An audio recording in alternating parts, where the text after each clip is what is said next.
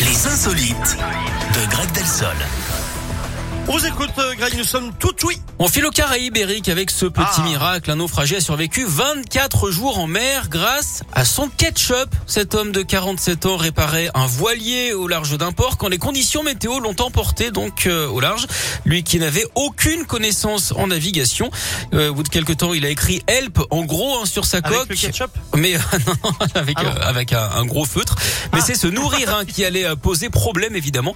Il a pourtant réussi à improviser une recette très élaborée. En fait, il n'avait De l'eau donc de mer que et du du ketchup, de la poudre d'ail et des cubes de bouillon. Il a tout mélangé avec de l'eau et il a tenu comme ça pendant plus de trois semaines. Finalement, un avion est passé au-dessus de lui. Il a réussi à attirer son attention en faisant refléter le soleil sur un bout de Sur la miroir. boîte de ketchup. Ah, il est bloqué sur le ketchup.